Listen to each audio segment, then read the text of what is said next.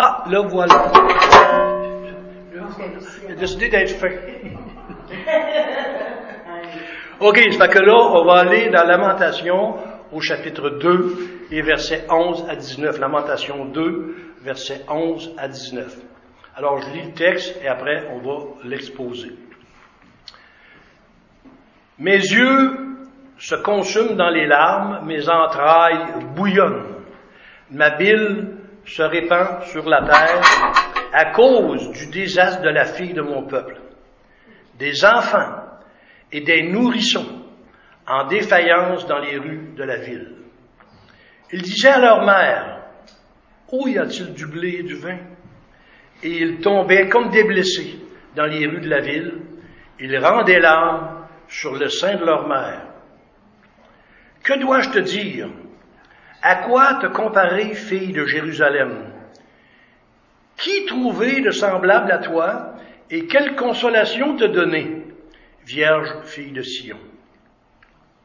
Car la plaie est grande comme la mer. Qui pourrait te guérir? Tes prophètes ont eu pour toi des visions vaines et fausses. Ils n'ont pas mis à nu ton iniquité afin de détourner de toi la captivité.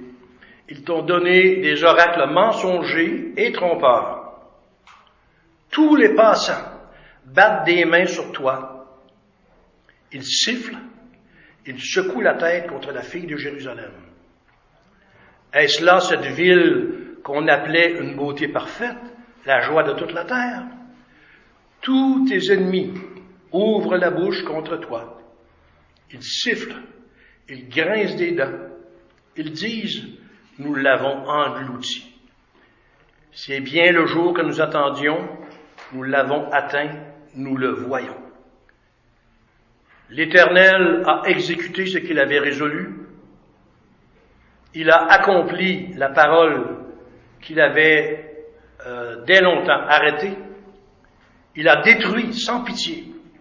Il a fait de toi la joie de l'ennemi. Il a relevé la force de tes oppresseurs. Leur, leur cœur crie vers le Seigneur. Mur de la fille de Sion répand, répand jour et nuit des torrents de larmes. Ne te donne aucune relâche et que ton œil n'ait point de repos. Lève-toi, pousse des gémissements à l'entrée des veilles de la nuit. Répands ton cœur comme de l'eau en présence du Seigneur, lève tes mains vers lui pour la vie de tes enfants qui meurent de faim au coin de, toutes les rues. Alors, la chose à remarquer, quand on étudie le texte, parfois on ne porte pas attention à ça, mais c'est très important, c'est le premier mot qui est dit. Mes yeux. Autrement dit, si on se souvient de ce qu'on a regardé la semaine dernière, c'est que le peuple du, commencent à se rendre compte, parce que Dieu veut leur faire comprendre, que les, choses qui arrivent au peuple, à Jérusalem et dans, et, dans Israël, ça a été non seulement, des fois on pourrait dire, ah ben c'est les ennemis de Dieu qui sont venus, ils ont attaqué, ils ont fait ci, ils ont fait ça. Il veut leur rappeler leur responsabilité dans le fait que le jugement est arrivé à cause de leur péché du passé et que c'est Dieu lui-même, dans sa souveraineté, qui dirige les événements. Et c'est pas une petite chose qui se passait là. Alors, le verset, le début du verset 11 commence par les mots mes yeux. on voit qu'il y a un changement de perspective. Les premiers versets euh, du chapitre 2, aller jusqu'au verset 10 inclusivement, c'était le peuple de Dieu qui commençait à prendre conscience de, de ce qui arrivait dans le pays, de ce qui arrivait dans le domaine religieux, économique, social, némite, comme ils disent en anglais, tout arrivait parce que Dieu avait voulu, avait planifié lui-même et exécuté lui-même ces choses-là.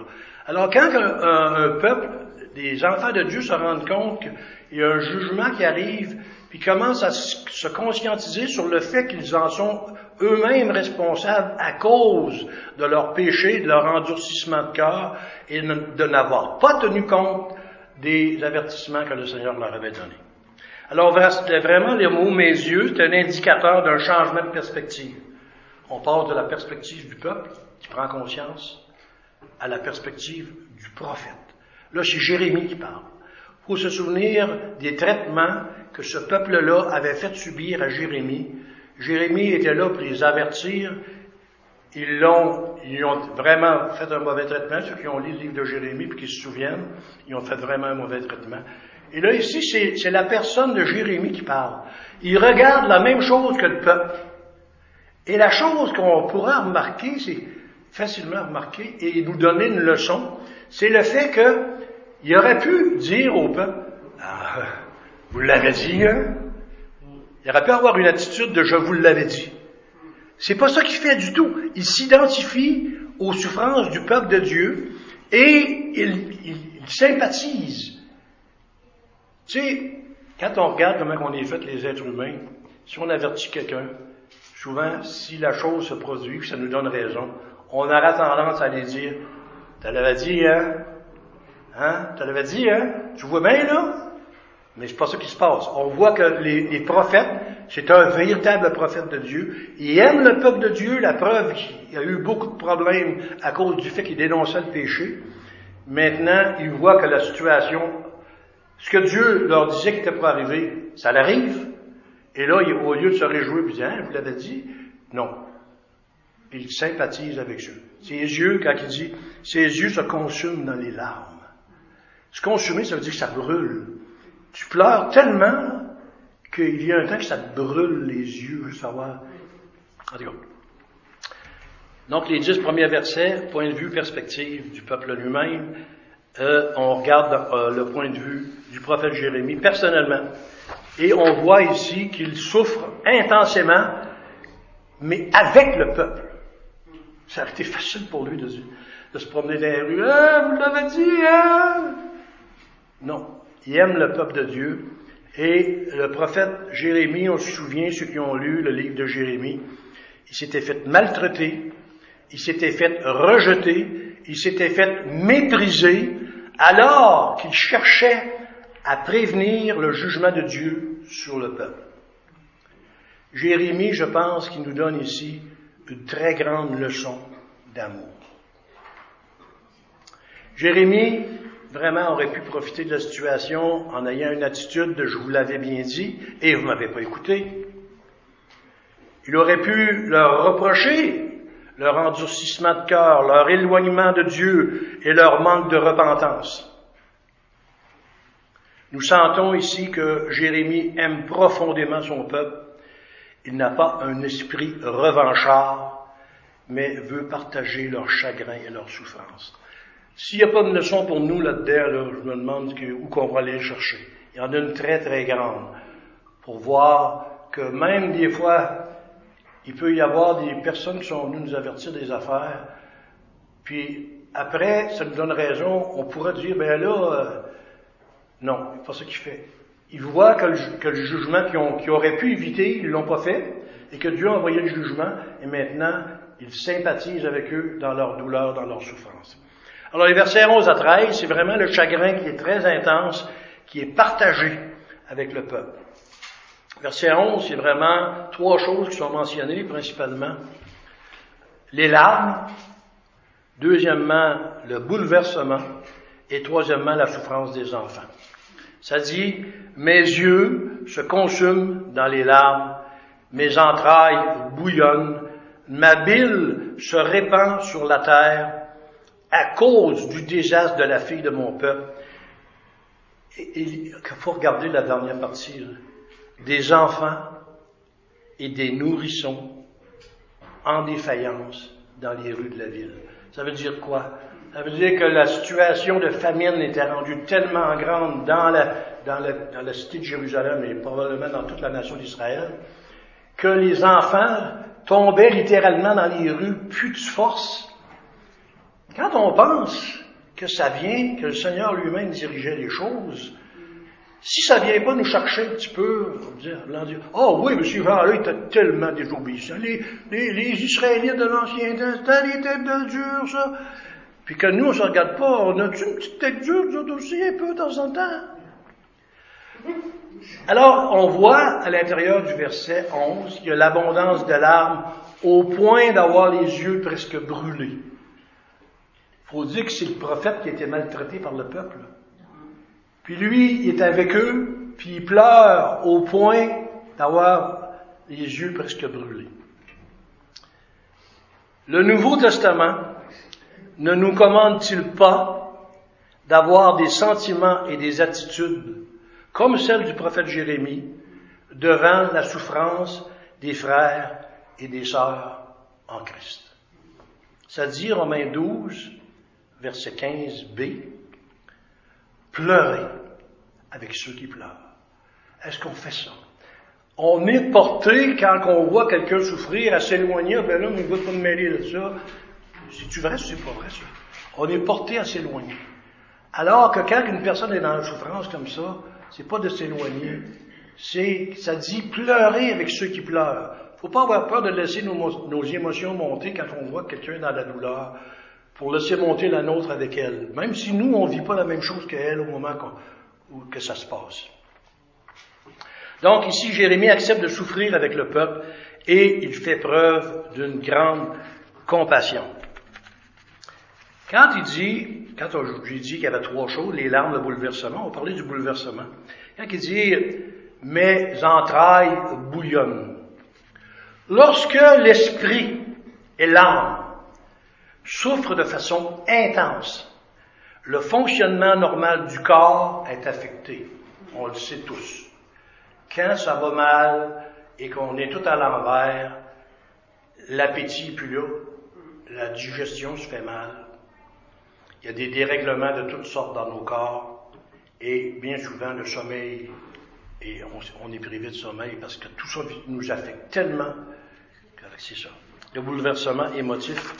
Et la troisième chose, c'est euh, quand il dit ma bile euh, se répand sur la terre, moi, je me, je me souviens d'avoir déjà lu qui disait que lorsqu'une personne normale, saine de corps et saine d'esprit, euh, était témoin, par exemple, d'un meurtre d'une très grande violence, ça fait quoi?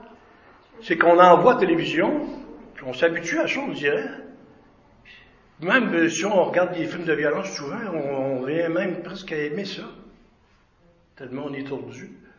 Mais apparemment, dans la réalité, quand que quelqu'un est témoin d'une scène d'une grande violence, il vomit. C'est ça qui, quand il dit ma bile se répand sur la terre, autrement dit, de regarder toute la souffrance de son peuple, ça avait une influence sur lui au point de, de vomir. Part, euh, il partageait-tu ou s'il partageait pas? Et autre chose, la dernière chose, c'est l'observation de la souffrance inouïe des enfants et des nourrissons. Ça, je pense que comme être humain, on sait tous que c'est vrai, parce que comme adulte, on va voir la souffrance des adultes. Je ne dis pas que ça nous laisse indifférent, mais celle des enfants. Un nourrisson, un bébé, il n'y a aucune force. Que Dieu permette ça, faut à quelque part faire l'association que si Dieu permettait des choses aussi graves qui arrivent à des bébés et à des enfants, c'est parce que l'état spirituel d'Israël était rendu dans un état tel que le Seigneur fallait qu'il amène euh, un jugement. Quand ça dit dans la dernière partie du verset, des enfants et des nourrissons en défaillance dans les rues de la ville. J'imagine, tu te promènes dans Jérusalem dans l'époque, puis tu voyais les enfants en défaillance. Défaillance, ça veut dire qu'ils n'ont plus de force, ils tombent comme, comme si ce seraient des blessés. Puis des bébés euh, qui, qui, souffrent aussi. Alors, j'imagine, pour Jérémie, euh, de, de vouloir euh, collaborer, pas collaborer, mais vouloir partager les souffrances du peuple, c'est quelque chose qui est tout à son honneur. Il voyait ces choses-là, la même chose que le peuple, et ça venait le chercher.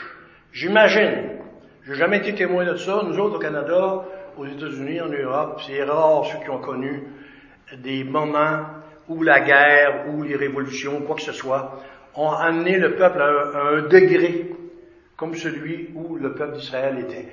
On se rappelle dans certains passages, ça disait que la souffrance était tellement grande et la faim était tellement grande a des mères qui ont tué leurs enfants pour les manger.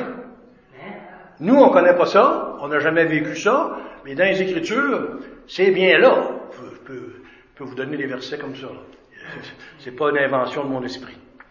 Alors, euh, à l'époque, la vie politique, la vie sociale, la vie économique et la vie religieuse d'Israël est dans un désordre tel que les nécessités de base, la bouffe, quand ça manque ça, manque cruellement.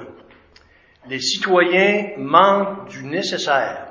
Le pain et la nourriture de base ne sont pas disponibles et le tout se répercute cruellement sur les enfants et les nourrissons. Pas pour rien qu'il dit mes larmes. Imagine que quand on vit ça pour le vrai, on voit les enfants qui tombent partout, ils n'ont rien à manger. Les nourrissons, ça doit venir chercher euh, ton, ton cœur, puis ça doit venir chercher tes larmes, pas à peu près. Le verset 12 dit, les enfants sont affaiblis à un point tel qu'ils tombent littéralement dans les rues. C'est comme quelqu'un qui est blessé, disons que tu aurais tiré sur quelqu'un, puis essaie de se promener pareil, ça fait mal, il tombe. Mais les enfants sont rendus dans un état tel que c'est ce qui leur arrive, ils chutent. Et ça dit même dans le verset, ils rendent l'âme sur le sein de leur mère. Quelque part, on relit le verset, on parle des enfants des nourrissons, mais bien entendu, je pense qu'on parle surtout des enfants, parce que les nourrissons, ça ne parle pas. Ils disaient à leur mère, où y a-t-il du blé et du vin? Et ils tombaient comme des blessés dans les rues de la ville. Ils rendaient l'âme sur le sein de leur mère. Imagine l'enfant qui, qui, manque de bouffe à un moment donné. Il doit avoir envie de se coller sur sa maman. C'est ça qui arrivait, mais quand il se collait sur sa maman, ça pouvait aller jusqu'à ce qu'il meure sur son sein. Imaginez. Alors ici, on parle, bien sûr, on ne parle pas des nourrissons, on parle des enfants. Et quand on parle, y a-t-il du blé ou du vin, on pourrait se poser la question, ben oui, mais des enfants, ça ne vaut pas du vin. Mais il y a une chose qu'il faut se rappeler, c'est qu'à l'époque, le vin n'était pas le vin d'aujourd'hui avec du 8%. C'était, c'était quasiment du jus de raisin. C'était à peine s'il y avait un peu d'alcool là-dedans. Et même les enfants prenaient ça, ce, jus de raisin-là.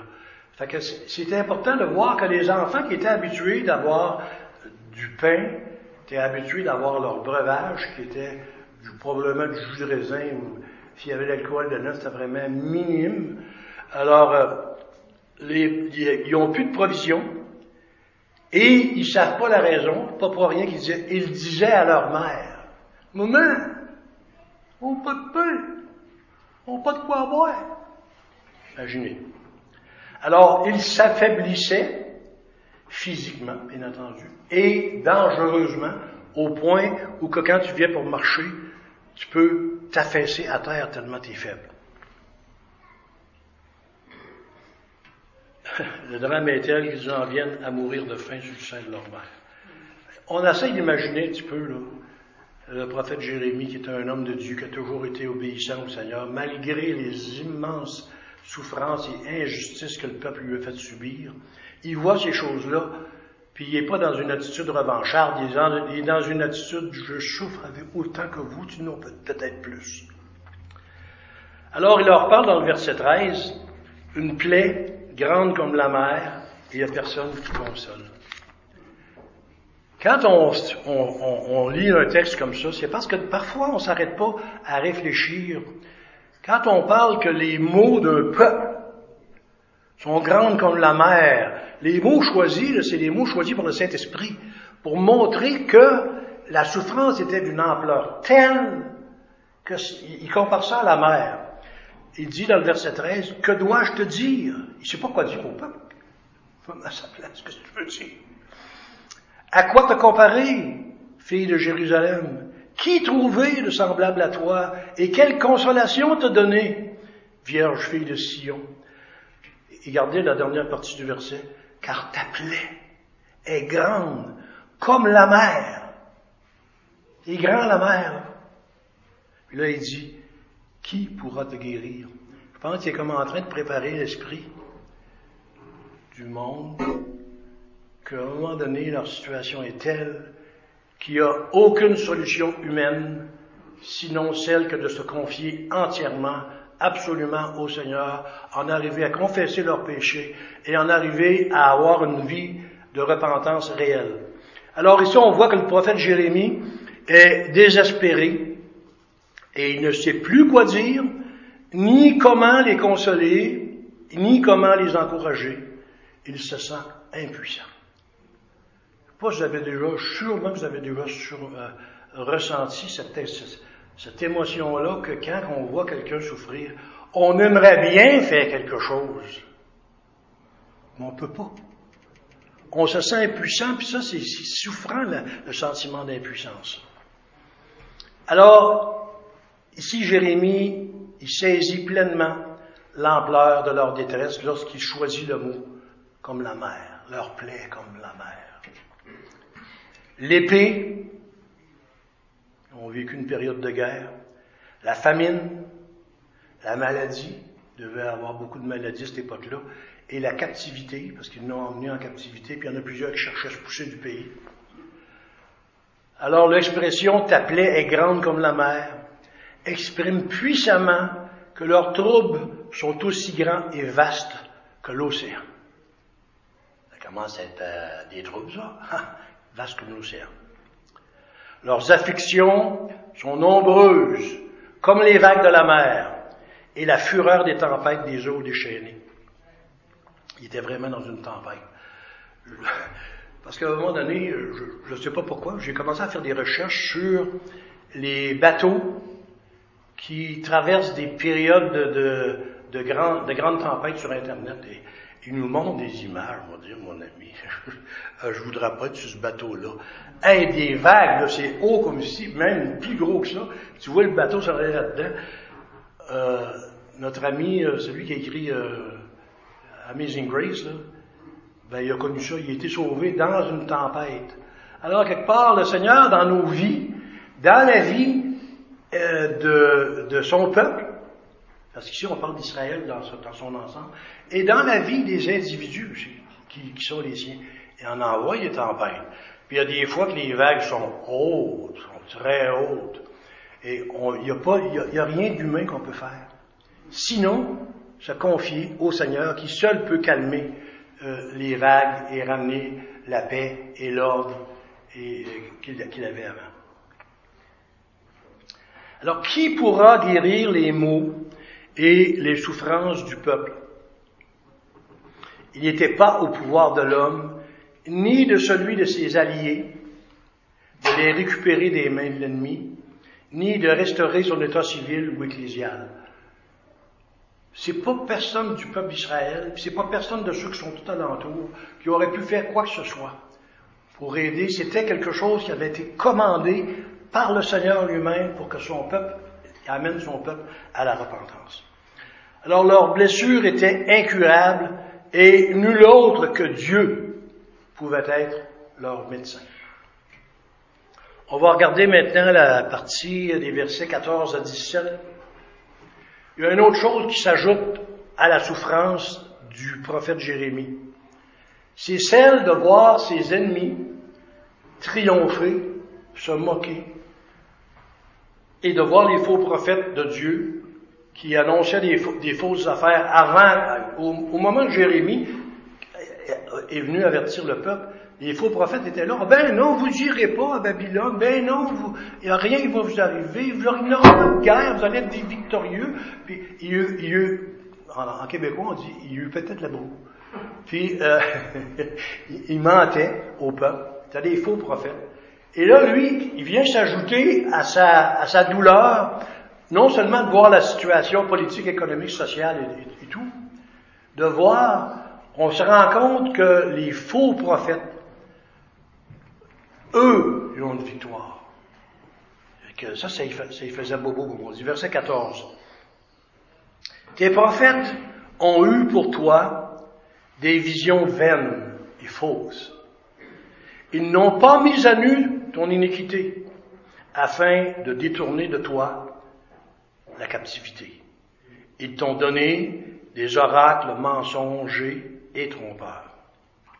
Alors on le sait, les faux prophètes, ils prédisent et enseignent des choses qui sont douces et insensées, parce qu'ils parlent de leur propre cœur et non de la part du Seigneur. Leurs propos sont impertinents et vais donner un exemple.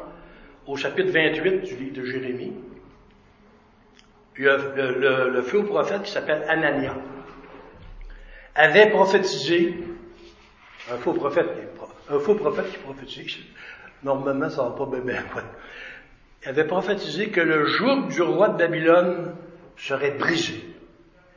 Hey, maintenant, tu dis ça à un peuple. Il y en a un qui essaye, Jérémie essayait de les avertir, leur dire c'est quoi qui va pas dans, votre vie, là. Puis lui dit, ah non, vous n'irez pas à Babylone, vous n'irez pas à Babylone. Ça dit dans le chapitre 28 au verset 9, mais si un prophète prophétise la paix, c'est par l'accomplissement de ce qu'il prophétise qu'il sera reconnu comme véritablement envoyé par l'Éternel. Autrement dit, les gens s'en rendent compte qu'il était faux. Pourquoi? Parce que ce qu'il avait dit, ça n'arrive pas. Il nous avait dit que le, roi de Babylone, leur joug va être brisé. Autrement dit, ils vous, ils vous conquériront, euh, vous conquériront pas, ils n'auront pas le dessus sur vous. Et qu'est-ce qu'ils voient, là, le peuple? Est-ce qu'ils voient que c'est Jérémie qui avait raison ou si Ananias avait raison? Ça devient clair pour le peuple. Le peuple veut maintenant constater, qui est le vrai prophète. Les faux prophètes, autre chose qu'ils n'ont pas fait, c'est de leur parler de leur péché. Les faux prophètes, tout ça qu'ils font. On a encore de nos jours là, ça. Autrement dit, les autres ne sont pas en train de dire au peuple, voici les raisons pour lesquelles vous attirez un jugement social, politique, économique sur votre pays. Ne disaient pas c'est à cause de ci, c'est à cause de ça, c'est à cause de ça. Ils dénonçaient pas le péché. Lui, Jérémie, ça lui fait de la peine de voir ça. Alors, ils ne se sont pas donné la peine d'essayer de convaincre le peuple. Ils ont même été de connivence avec le peuple au lieu de les réprimander. Quand le peuple de Dieu est dans un état pareil, si ceux qui dirigent ne prennent pas la part du Seigneur en dénonçant le péché, ça pose un gros problème. Alors il n'appelait pas le peuple à la repentance. Versets 15 et 16, on voit que dans cette partie-là, il y a une moquerie. Alors quand vous êtes euh, conquis par une, des nations méchantes et que ces, ces personnes-là viennent vous rire en pleine face puis vous se moquer de vous, alors que vous vivez ce qu'on vient de dire, les enfants, tout ça, je pense que c'est pas trop apprécié. Mais encore là, il faut se souvenir que c'est le Seigneur qui permet ça. Versets 15 et 16. Tous les passants battent des mains sur toi. Qu'est-ce que ça veut dire? Les passants, ça veut dire que c'est les, ennemis qui voient ta situation au lieu de collaborer, au lieu d'avoir une certaine sympathie envers toi. Ah, les là, ils ont eu. Alors, il, ça dit, il siffle, il secoue la tête contre la fille de Jérusalem, et là, il se moque. Était-ce là la ville qu'on appelait une beauté parfaite? La joie de toute la terre? Imaginez, vous êtes dans la souffrance, quelqu'un vient dire, c'est vous autres, Jérusalem, la ville parfaite, là. C'est vous autres, là. La joie de toute la terre. Euh, je que ça pas être très agréable à écouter par le peuple de Dieu. Il dit, verset 16, tous tes ennemis ouvrent la bouche contre toi. Toi, dit, tous ceux qui les entouraient pratiquaient ça, se moquaient d'eux autres, euh, avaient du sarcasme, avaient de, et, il dit, ils sifflent, ils grincent des dents, ils disent, et là, ils sont sûrs qu'ils ont la victoire, nous l'avons englouti. C'est bien le jour que nous attendions. Nous l'avons atteint. Nous le voyons. Imaginez.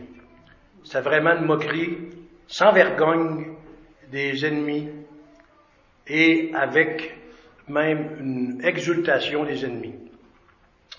Je dirais que rien n'est plus souffrant que de voir nos ennemis se réjouir bruyamment de nos malheurs. Imaginez que vous même personnellement, ici on, parle d'une nation, Mais on peut faire la même chose. Il vous arrive quelque chose vraiment de grave, vous souffrez beaucoup, puis vous verriez des gens venir se moquer de vous. Euh, je pense que ça vient ajouter encore une, plus qu'une goutte, je dirais, beaucoup de souffrance à ta propre, ce que tu vis actuellement. Rien n'est plus humiliant, humiliant que le sarcasme et les cruelles moqueries des ennemis qui savourent avec frénésie leur victoire. Eux sont dans l'euphorie. On les a eus enfin. Et c'est ça qu'on attendait. Et là, on le voit. Ils sont heureux. Ils dansent. Ils chantent. Leurs applaudissements et leurs insultes viennent démontrer leur satisfaction. Par voie de mépris et de dérision, ils expriment leur mépris, ainsi que le plaisir et la satisfaction qu'ils ont pris à voir le peuple de Dieu dans cet état. La ville de Jérusalem était, avant sa destruction, une ville complète, la plus belle par sa situation, la plus belle par ses fortifications, la plus belle par la nature et l'art, par ses bâtiments spacieux, ses palais et ses tours. Quand ils disent, euh, euh, c'est une ville, ils se moquent d'eux, parce qu'ils ont vu comment ils étaient avant, et là ils se moquent d'eux parce qu'ils voient qu'ils ont tout perdu ça. Jérusalem était bénie pour le magnifique temple qui s'y trouvait.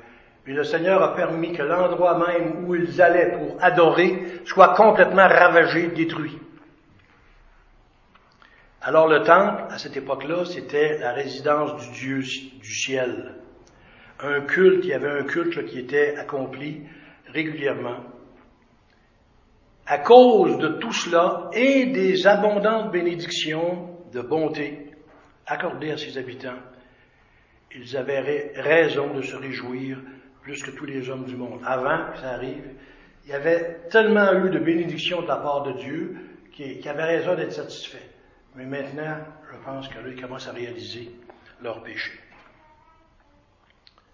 Et, autre chose qu'il faut se souvenir, c'est que le peuple de Dieu, à cause de leur situation et de leur influence qu'ils avaient au pays qui les entourait, était une bénédiction même sur leurs ennemis. On lit dans le psaume 48, les versets 2 à 3, où on parle de Jérusalem. Ça dit, L'Éternel est grand, il est l'objet de toutes les louanges dans la ville de notre Dieu, sur sa montagne sainte. Belle est la colline, joie de toute la terre. Joie de toute la terre. La montagne de Sion, le côté septentrional, c'est la ville du grand roi. Très intéressant de voir que non seulement eux, euh, cette ville avait une influence énorme, non seulement sur le peuple d'Israël, mais sur les nations qui environnaient. Et on va regarder le verset 17, et on va arrêter là pour aujourd'hui. Euh, ça dit, ça vient parler que le peuple a besoin de comprendre qu'ils sont sous la discipline euh, souveraine de Dieu, qui est non seulement souverain, mais qui est aussi fidèle. Et ici, le Seigneur vient même exalter ses ennemis. Autrement dit, comme le, Seigneur est en train de dire, non seulement j'ai détruit, mais j'ai exalté, ça veut dire mettre en haut les ennemis. Non seulement il a permis la destruction, mais il a permis que les ennemis de Dieu soient exaltés. Verset 17, et c'est très important de réaliser cela parce que ça dit, l'Éternel a exécuté ce qu'il avait résolu. Il a accompli la parole qu'il avait dès longtemps arrêtée. Il a détruit sans pitié. C'est drôle de parler de ça quand on parle de Dieu. Dieu qui détruit, on n'est pas habitué de voir ça. On peut tout voir, Dieu aime, Dieu miséricordieux, tous les côtés côté sévérité, et on n'est pas porté. Je me souviens quand j'ai commencé à étudier euh, Lamentation, il y avait des, commentaires qui se faisaient. Voici ce que les, commentateurs ont dit sur ce livre-là en général, très négligé de nos jours. Pourquoi? Parce qu'on n'aime pas ça, entendre parler de la sévérité de Dieu. On veut juste voir les bons côtés, les côtés bénissants, mais quand Dieu se montre sous son aspect de juge sévère, on veut même pas le voir. Apparemment, c'est un livre qui est presque pas prêché. Quand j'ai ça, non, il faut que ça soit prêché parce que le Seigneur, il dit, prêche tout le conseil de Dieu. Le livre de Lamentation fait partie du conseil de Dieu, donc il faut le prêcher parce que ça continue, les leçons qui sont dedans continuent à s'appliquer dans nos vies aujourd'hui. Ça dit, c'est le Seigneur. Il a détruit sans pitié. Il a fait de toi la joie de l'ennemi. Il a fait de son peuple la joie des ennemis de Dieu. Il a relevé la force de tes oppresseurs. Ceux qui lui faisaient du trouble, non seulement le Seigneur ne les a pas détruits, corrigés, ça dit, il a relevé la force de ses agresseurs, ses oppresseurs. Donc le Seigneur a accompli ce qu'il avait conçu. Ce ne sont pas tant les Chaldéens qui l'ont fait, bien qu'ils se l'attribuent, mais c'était l'œuvre du Seigneur. C'était Dieu lui-même qui l'avait délibérément pensé, délibérément prévu, délibérément conçu, en lui-même, tous les objectifs de Dieu se réalisent certainement. Je voudrais euh, aller dans un passage de l'Ancien Testament pour nous montrer que, dans le fond, le Seigneur a souvent averti son peuple. Il le fait par la bouche euh, de plusieurs. Il l'a fait à Isaïe, il l'a fait avec Jérémie, mais on, on peut même aller encore plus loin. Voilà avec Moïse dans Deutéronome chapitre 28, versets 15 à 20. Ça dit, mais si tu n'obéis point à la voix de l'Éternel ton Dieu, si tu n'observes pas et ne mets pas en pratique tous ces commandements et toutes ces lois que je te prescris aujourd'hui, voici toutes les malédictions qui viendront sur toi et qui seront ton partage. Tu seras maudit dans la ville, tu seras maudit dans les champs, ta corbeille et ta huche seront maudites. Le fruit de tes entrailles, le fruit de ton sol, les portées de ton gros et de ton menu bétail, toutes ces choses seront maudites. Tu seras maudit à ton arrivée, tu seras maudit à ton départ. L'Éternel enverra contre toi la malédiction, le trouble et la menace au milieu de toutes tes entreprises que tu feras, jusqu'à ce que tu sois détruit jusqu'à ce que tu périsses promptement à cause de la méchanceté de tes actions qui t'aura porté à m'abandonner. Le Dieu Tout-Puissant est souverain et dans Jérusalem et dans son peuple, il a tout détruit, il n'y a pas eu de pitié. Il a renversé ou fait abattre par d'autres, sans aucune pitié, les murs de Jérusalem, et non seulement les maisons, les palais qui s'y trouvaient, mais son propre, sa propre maison, son temple. Il a laissé leurs ennemis se réjouir de leur malheur. Le Seigneur a dressé la corne de leur, adversaire. Souvent dans les Écritures, on utilise le mot corne pour parler de puissance. Autrement dit, il a permis que ses ennemis soient assez puissants pour détruire son propre peuple. Et il leur a donné de la force, il leur a donné de la puissance, il leur a donné de la grandeur, il leur a donné de l'autorité. Bien sûr, tout ça finit par gonfler d'orgueil les ennemis et les rendre hautains et insolents. Parce que eux, ils s'imaginent que c'est eux qui ont fait cette œuvre de destruction-là. Alors ils se pètent les bretelles, mais c'est pas eux. C'est le Seigneur qui a utilisé les nations pour faire la job qu'il voulait qu'elle soit faite. C'est euh, mais c'est pas nouveau que les, êtres humains cherchent à, s'approprier les choses que Dieu a faites, comme si c'était eux qui les ont faites, alors que c'est Dieu qui, les, qui, les, fait. Alors on va arrêter là pour aujourd'hui, et euh, je terminerai euh, la semaine prochaine.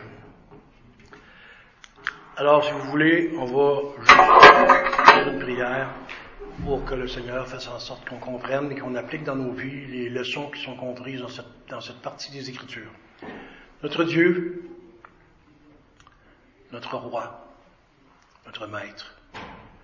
Seigneur, tu nous montres dans certaines sections des Écritures que tu peux être très sévère après que le peuple ait été averti de multiples reprises et de multiples façons par de multiples personnes et que le peuple s'acharne dans leur, dans leur euh, opiniâtreté à vouloir te désobéir, il arrive que lorsque le, la masse du jugement tombe, c'est d'une grande sévérité.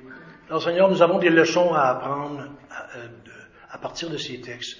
Seigneur, ouvre-nous les yeux, nos yeux spirituels, permet qu'on comprenne ce qui nous est enseigné. Permet que, non seulement on comprenne, mais que on, on, mette, on mette ces choses en pratique dans nos propres vies. Permet, Seigneur, qu'on haïsse le péché plus que jamais, qu'on soit toujours disposé à consoler ceux qui pleurent, ceux qui souffrent, de les aider dans le mieux qu'on peut. On a tellement de leçons à recevoir de ce passage des Écritures. Seigneur, ouvre-nous les yeux. Merci de nous l'avoir, d'avoir permis qu'on puisse l'enseigner.